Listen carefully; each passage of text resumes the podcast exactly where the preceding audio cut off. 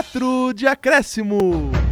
Salve, salve rapaziada, sejam todos bem-vindos a mais um 4 de Acréscimo. Estamos começando aqui nessa segunda-feira maravilhosa, o nosso queridíssimo programa. Eu sou o Diego Goulart, estou muito contente com a vitória do meu tricolor, mas estou acompanhado de algumas pessoas que não estão tão contentes assim, hein? E outras que estão bastante, então já vamos começar por ele. Vamos seguir o caminho da felicidade.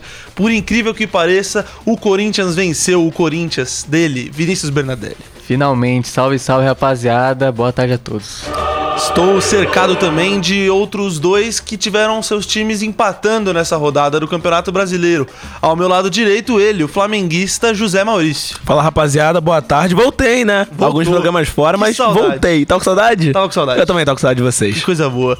E à minha esquerda tenho ele que torce pro Palmeiras e tá pistola com a arbitragem, hein, Eduardo Brandão? Salve, salve rapaziada, como vocês estão?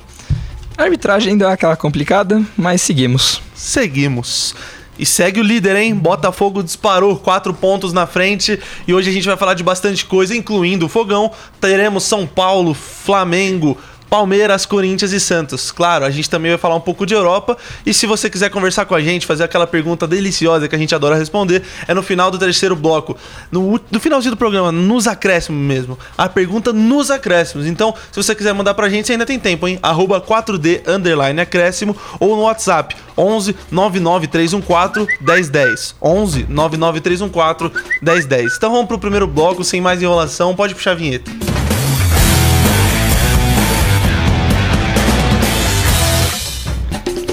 Começando o nosso primeiro bloco de um jeito que eu achei que eu não ia começar tão cedo, vamos falar, sim, de vitória do Corinthians. Um mês depois, né? Um mês depois, Bizarro. no nono jogo de Luxemburgo pelo Corinthians, o Corinthians venceu. Aleluia, aleluia. Aleluia. Aleluia, né? Tá feliz, Berma? Pô, finalmente, né? Ufa. Ufa. Que alívio. Aliviante, cara, é isso que eu ia falar. Eu ia usar essa palavra aliviante. É, Depois de um mês, o Corinthians finalmente volta a vencer uma partida de futebol. E com grandes atuações de velhos conhecidos que a Fiel sabe, aprendeu a amar. O gigante Cássio é, é impressionante, né? O maior goleiro da história do clube. E pegou tudo ontem, pegou tudo. Pegou Pensamento. tudo, pegou tudo mesmo, porque foi 2 a 0 pro Corinthians. Não, não foi uma vitória magra, foi 2 a 0 pro Corinthians na Neoquímica Arena nesse domingo às 4 da tarde, contra, sim, o Fluminense de Fernando Diniz. Que, como o próprio Berma corintiano apelidou carinhosamente, já virou até um dilema do É nosso marca programa. registrada. Marca registrada, tá lá. Eletrocardiograma do Diniz, TM. Entendeu? Marca registrada. É sua, É isso. sua criação. Exatamente, realmente agora tá é um eletrocardiograma que tá se estabilizando pra baixo, né? Que isso? Impressionante, tá tá a coisa tá feia lá pros lados das laranjeiras. E, e falando um pouco do jogo, o Fluminense jogou melhor no primeiro tempo. É, para ser sincero, jogou melhor, pressionou, criou mais chances que o Corinthians. Mas no segundo tempo, acho que não sei o que o Pô Fechou fez, mas deu uma agitada, sabe, no ambiente. E aí o time voltou mais aceso, mais ligado, criou mais chances que o Fluminense. O Fábio fez grandes defesas também no jogo.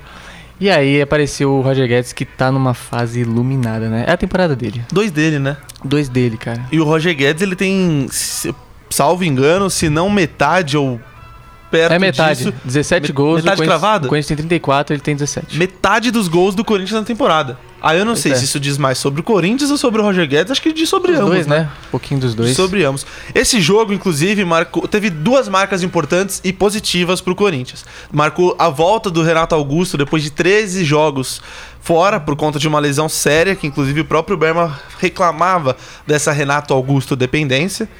Que aí eu vou até engatar na pergunta: será que a situação do Corinthians na zona de rebaixamento, ter ficado oito jogos sem vencer, tá diretamente atrelada à ausência do Renato Augusto? Porque agora, essa, com a volta dele e com essa vitória em cima do Fluminense em casa, o Corinthians pulou de décimo. 18 para 14 e fugiu da zona de rebaixamento. O que, que você acha, Berma? Ah, eu acho sim, cara. É, eu critiquei e critico muito essa dependência pelo Renato Augusto, porque ele já tem 35 anos, já não é mais um garoto. E, e aí eu acho um erro gigantesco dessa diretoria ter só um meia de criação de qualidade mesmo com o Renato Augusto, porque o Juliano, com todo respeito, não dá, né? Com todo respeito, não dá. E, mas é impressionante, ele voltou e já voltou às vitórias. Ele entra e dá pra perceber que é, ele tem a postura do, do, do Corinthians dentro de campo, sabe? Do corintiano. Ele entra e ele dá dois carrinhos, voltando de lesão, ele dá dois carrinhos, ele Um desarma. inclusive. é. Então ele é um cara muito diferente mesmo, cara. É acima da média do futebol brasileiro. Não sei se é craque, craque, mas acima da média e que eu amo demais. Ele, ele realmente tá no, no meu coração. Tá no coração, Tá no né? meu coração. E vai dar bom? Ah, acho que vai, né, cara? Acho que tem que dar um tempo pra ele, né? Porque ele acabou de voltar, né, de uma lesão grave, dois meses. Então tem que dar um tempo, tem que dar sequência, tem que colocar aos poucos, gradativamente nos jogos. Mas aos poucos ele é titular absoluto, né? Não tem nem. Pô, fácil, é titular absoluto. 8 e 10 e faixa. 8 e 10. 8 e 10. É porque ele faz Ele- tudo, Ele né? pega a camiseta que ele quiser. Exatamente. Perfeito. Bom, mas você citou a atuação do goleiro Cássio. Eu vi até muitos memes na internet brincando que ele encarnou o Cássio de 2012. Que fez ótimas defesas, jogou muito. Jogou muito mesmo, Edu? Bom, é, acho que pelo que vinha jogando o Corinthians, ele realmente jogou. Porque o nível do Corinthians é muito abaixo e o nível do Cássio vinha abaixo. Sim. É, é um goleiro que a gente está acostumado a fazer grandes jogos, grandes defesas, ajudar o clube. É, mas vinha abaixo, não era um Cássio que parecia desmotivado. Assim como o elenco inteiro, assim como o elenco inteiro. Mas acho que pro nível que vinha todo esse tra esse trama, esse tudo do Corinthians, esse o Vanderlei, o, o pessoal brigando em campo, era o Yuri Alberto brincando, é, brigando com com o Wesley, era o Roger Guedes brigando com o Wesley, o Wesley tentando fazer Um caos, jogada. né? Tava um caos, era um caos em campo. Acho que você ter um a volta do Renato Augusto e a volta do Cássio é, em alto nível é importante porque são dois líderes. Então, é, esses jovens, o próprio Roger Guedes, que não é muito velho, não, não sei quantos anos do Roger Guedes tem aqui de cabeça assim, mas não é muito velho, mas já é muito rodado. Acho que você passa uma confiança lá atrás. Você olha pra trás e vê o Cássio em bom, num nível bom de jogo, você, você tem aquela confiança, falando, beleza, meu goleiro tá bem, conseguimos jogar aqui. É, o, o Cássio, que inclusive não jogou no último jogo da Libertadores, né? Porque foi o, o bom reserva é, Carlos Miguel. Carlos Miguel, né, Berman? Sempre é, confundo. Isso, Carlos Miguel, Perfeito. reserva. E o Corinthians tá dois jogos sem tomar gol, né? E no um jogo anterior a, este, a esses dois, jogou contra o Flamengo, jogou muito bem. Então, parece que a casinha tá arrumando. Mas antes de passar a bola pro Zé, eu tenho só informar a nossa audiência: o Roger Guedes tem 26 anos. É, então, é, é mais novo que o Veiga, se a, gente Pois for pe- se a gente for pegar. Eu acho que o Veiga tem 27. 27. Então não é um, um- um jogador muito rodado, que já passou por muitos clubes, mas não é um jogador que você olha e fala um Renato Augusto da vida com 30 anos. Exatamente. Então você ter um líder voltando a jogar bem é, é um ótimo sinal. É um ótimo sinal mesmo. E Zé, o Luxemburgo arrumou a casinha? Porque no jogo contra o seu Mengão, o Corinthians jogou melhor. Jogou. Jogou melhor, apesar da- do resultado negativo. E aí depois contra a Argentina Júniors, não tomou gol. Não. Fora de casa. Uhum. E hoje, hoje não, ontem, fez dois, não tomou nenhum, num forte Fluminense. E aí, que, ao que você dá essas, essas boas atuações da defesa? Olha, o Corinthians do Luxemburgo, querendo ou não, todo mundo zoa, né? Porque Luxemburgo, ultrapassado e mais, mas querendo ou não, está, pô, tá melhor do que estava antes. Esses resultados, eles vêm surpreendendo bastante. Nin- Pô, todo mundo fala, né? Mas, pô, é o Fluminense. Tudo bem que, assim, tava muito... O Fluminense vem de quatro jogos sem ganhar. Sim, mas é o Fluminense do Diniz. É um adversário muito forte. E, pô, o Flamengo também. Pode não estar do jeito que tá, mas é muito forte também. Sim. O Argentino Júnior na Argentina é muito forte também. Então, assim, o Luxemburgo está conseguindo organizar o time. E olha, tipo, eu acho que já é tarde para Libertadores. Faltam dois jogos só: Del Valle e Liverpool, né? Mas quem sabe no brasileiro, né? Consiga aí a vaga pro G4, G6. Vamos ver o que pode acontecer. O campeonato acabou de começar. Então tem muita rodada ainda pela frente. É verdade, tem muita rodada, como a gente falou, o Renato Augusto tá voltando, as coisas estão aparentemente se acertando, e claro, a gente não fala isso por um resultado só, né? Porque vem de uns três, três jogos melhorando, dando... Antes a gente não viu o túnel, agora a gente pode ver pelo menos Uma luzinha ali, uma né? luzinha lá, né? Bom, e acrescentando aqui uma informação do Samir Carvalho, ele falou que o Corinthians enviou uma proposta oficial ao staff é, do meio atacante Matias Rojas. É, ele tem o contrato com o Racing somente até junho, então talvez ele chegue para somar no Corinthians e seria uma contratação absurda, hein? Eu acho, ou não? É, tá sendo bastante especulado em. Ele tá sendo bastante especulado em clubes brasileiros, né? Acho que foi também no Botafogo. Botafogo Sim. foi forte também. É, é, um é um jogador diferente, jovem, intenso. E eu acho que é essa linha que a diretoria tem que seguir, entendeu? Contratar jogadores bons, jovens, que podem dar retorno lá na frente também, financeiramente, né? Porque o, o time, o clube tá numa situação delicada também nesse aspecto. É, então vamos ver, né? Vamos ver. É um, é um jogador intenso, importante, interessante. Vamos ver se o Corinthians consegue fechar essa contratação, que seria muito importante, até pra jogar junto ou quem sabe no lugar do Renato Augusto em alguns jogos, né? Sim, com certeza seria muito importante e vamos ver as, ao- o desenrolar dessa história. Mas o Corinthians ele volta a campo nessa é, quarta-feira, dia 31 de maio, último dia do mês, para enfrentar o Atlético Mineiro também em casa, na Neoquímica Arena, pela volta das oitavas de final da Copa do Brasil. Essa que foi marcada pela ida 2 a 0 Galo. E Complicado, complicado. praticamente decidido. Será? Será? Sinceramente, sem clubismo algum, já caiu ou não? Ainda não. Não? Ainda não, e tem que ter Eita. esperança. Se, se mantiver o bom futebol que apresentou contra o Fluminense e também contra o Flamengo, a gente no Júnior nem tanto, mas principalmente contra os dois cariocas, acho que há esperança. Ainda mais na Neoquímica Arena, é, a torcida vai lotar, como sempre. É, Reverteu um resultado assim contra o Remo, né? Exatamente, Só mas tem uma é contra o Remo, né? diferença. Só tem uma diferença. É, exatamente. E, e o Renato Augusto deve voltar pra jogar pelo menos um, um tempo, vai. Perfeito. Então, acredito. Palpite. 2 a 0 vai nos pênaltis e passa. E, e passa. Vai, De vai novo. passar nos pênaltis. Perfeito. Que doideira, hein? Seu palpite, Edu? 1 a 1 Um a um? O Corinthians vai ficar ali de passar, mas não. Acho que não, não segura. É, Hulk e Paulinho vêm muito bem nas Copas. No brasileiro vem, não vem tanto, mas é uma dupla que vem funcionando, então acho que fica no 1 a 1 Ficaram um a um. Olha, eu acho que assim, 2014, pra quem não lembra, o Atlético Mineiro protagonizou uma. Uma não, diversas viradas Sim. incríveis.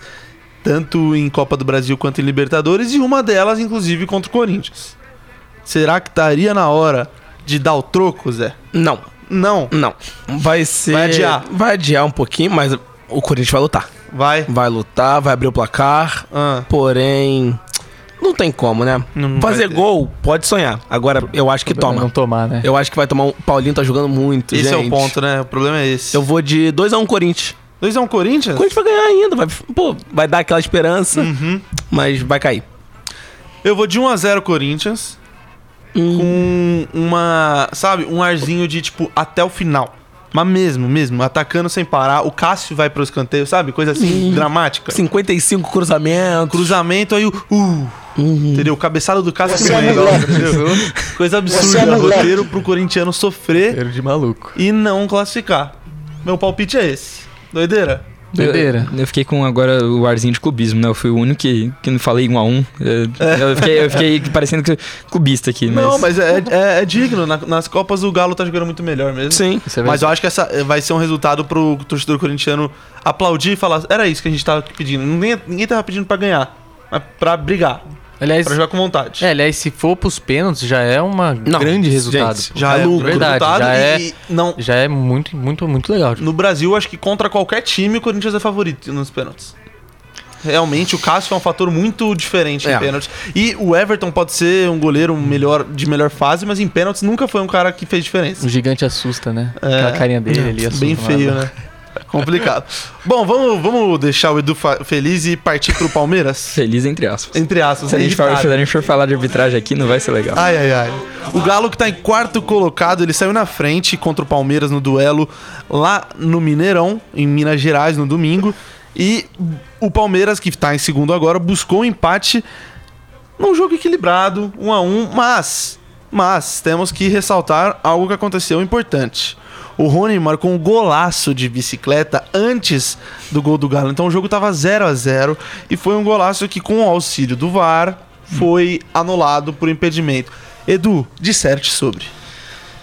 Vou dissertar um pouco começando do gramado, mais rapidamente. O gramado do Mineirão vem sendo alvo de críticas e acho que devemos continuar, porque é um dos piores do, do Brasil, provavelmente atualmente o pior do Brasil. Mas falando sobre o VAR, eu acho que é. O VAR no Brasil é algo muito discutível desde o dia que foi espantado, né? Mas a câmera que foi utilizada no VAR, você não ter uma câmera reta, você não ter uma câmera do lance na visão que seria considerada do bandeirinha, eu acho um absurdo. Você pegar um, um VAR que tem uma linha diagonal, você não consegue ver o lance. E acho que o mais engraçado de tudo é, é o vídeo, acho que, é que a- alguma mídia colocou, onde na hora que o Gustavo Gomes dá o passe, o Rony sai de trás do zagueiro. E não é possível que o VAR não tenha esse, esse ângulo. né? É. Não é possível que só a, a, a TV tenha esse ângulo. E já o segundo do Palmeiras, assim, eu posso estar chorando aqui? Posso.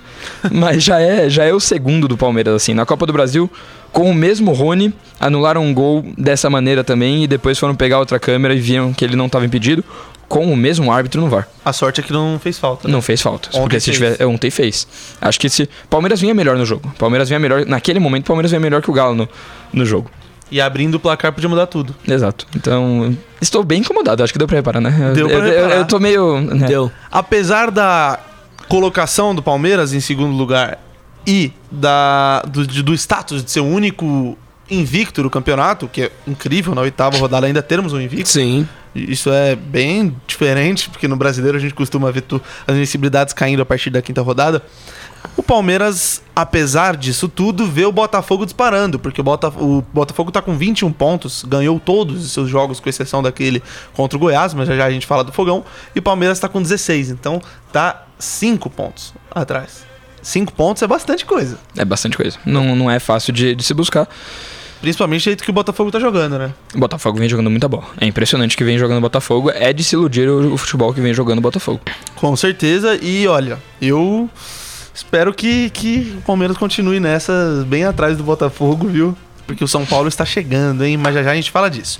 O próximo jogo do Palmeiras é protocolar. Protocolar. Protocolar. Sim, adorei a Por- frase. Porque Tá vai para Fortaleza enfrentar o Fortaleza na Arena Castelão pela volta da Copa do Brasil, que a ida foi 3 a 0 Então, como eu falei, protocolar. Não. Sim. meramente protocolar. Eu vou perguntar palpites aqui, também de forma protocolar.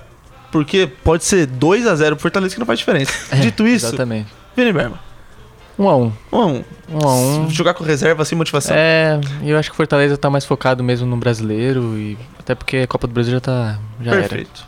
Edu, 2x2. Ô louco, ninguém tá botando fé no Palmeiras, né? Nem no Fortaleza, muito menos. E você, Zé? 2x1 Palmeiras. Eu vou de 2 a 0 Palmeiras? Palmeiras. Pô, gente.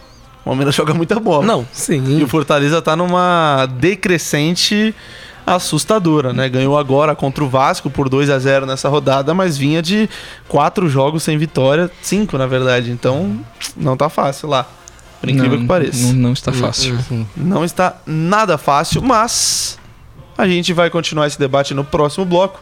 No próximo bloco temos Santos, São Paulo, Flamengo e Botafogo para dissertar um pouco também. Vamos dar uma passadinha se der tempo, senão a gente joga pro terceiro bloco, né? Porque aqui a Sim. gente abre o jogo com o nosso público. A gente vai falar um pouco da convocação da seleção brasileira de Ramon. Ramonismo. Lembra do, de quando o Vasco foi líder? Que bizarro. Doideira. Isso é muito bizarro. Enfim, o Ramon convocou e a gente vai falar sobre isso mais tarde. Claro que o segundo bloco vai começar com aquele quadro que vocês pedem sempre, que vocês ficam ansiosos, ficam a semana inteira, né, de segunda e quinta, extremamente ansiosos pra ouvir. E não é o Passa Pra Elas, que eu sei que vocês preferem, é o Fora do Eixo. Então é isso, pode puxar a vinheta.